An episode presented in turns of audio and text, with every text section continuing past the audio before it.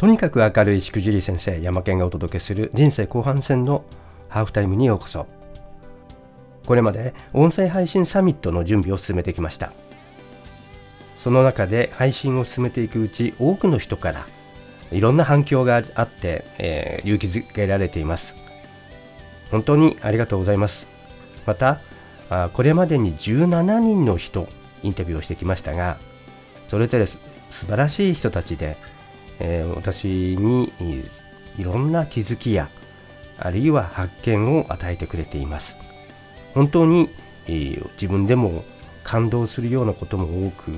これまで知らなかったことの多くについて気づかされているというのが実際のところです。でこの企画ですが、えー、これまでにもお話ししましたが自分が人生に迷っている、この殻をどのように進んでいこうかといった時に音声配信に出会いました。そして非常に衝撃を受けたのですがまずはいろんな人に音声配信とはどのようなものか具体的にどのように使っているのかを聞いてみたくなりました。でこのインタビューというものを始めたんですがしかし実際具体的にやっていく多くの人をインタビューどうせしていくのであればあ何かそれを皆さんとシェアできないかというふうにも考えました。いろいろと調べていくと海外ではオンラインバーチャルサミットというものをやっている人たちがいます。これはどういうことかというといろんな人のインタビューを一箇所に集めて、えー、数日の期間でそれを皆さんに公開しようと。いうものです。どうせインタビューでいろんな人のお話を聞くんであればこのような形でリスナーの皆さんとシェアするような場を設けようとイベントとして設けようというふうに考えたのです。でそれが音声配信サミットということなんですね。今回これが3月2日から3日までという期間で開催されます。着々と準備が進んでいます。本当にインタビューを受けていただいた方々、時間を取っていただき、えー、ありがとうございます。これまでに17名のインタビューが終わってきましたが、その気づき、音声というものについて少しずつ理解が深まってきています。この後、その中から特に印象に残った方々をご紹介したいと思います。どの方も非常にインパクトが大きかったです。まずは第1回目として佐々木俊直さん、えー、この方、えー、以前から私が注目をしてぜひともお話を聞きたいと思っていた方です。で、えー、プロファイルをまず簡単に説明すると作家ジャーナリストで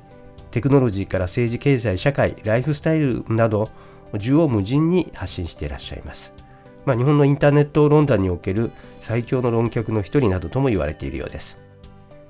ノマドとかキュレーションとかといった言葉を日本に広めた方としても知られています。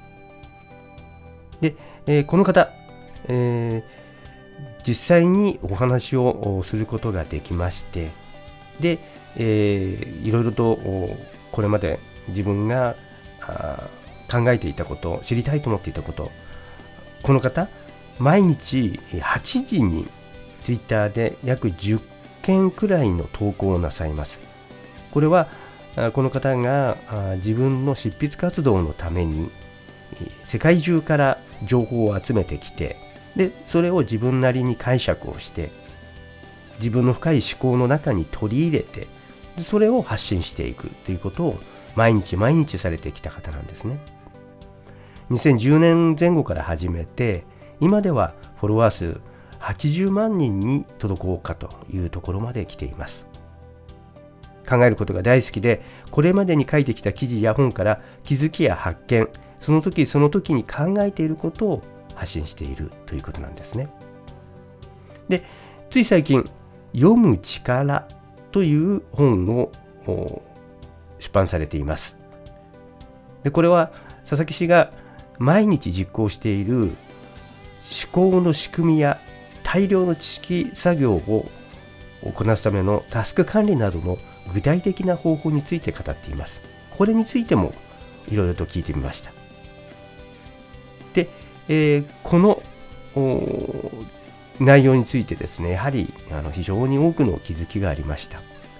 どういうことかというと毎日どんな仕組みで、えー、その中の内容を回しているのかどんなことを考えて、え、そのような方法を使っているのかというところ。それから非常に大きな発見だったのが、え、去年の9月にボイシーという音声配信プラットフォームで音声配信をツイッターに加えて始めたんですがもうすでに1万人の登録者数までなろうとしています。でそこで佐々木氏が言っていたのは約その4割1日4000回の再生回数となってきていると。これはどういうことかというと毎日聞いている人がいる。リスナーと登録をしてそして繰り返し繰り返し聞いている人たちがいる。ということなんですね。でえこの伝わる力毎日聞いているということについての音声が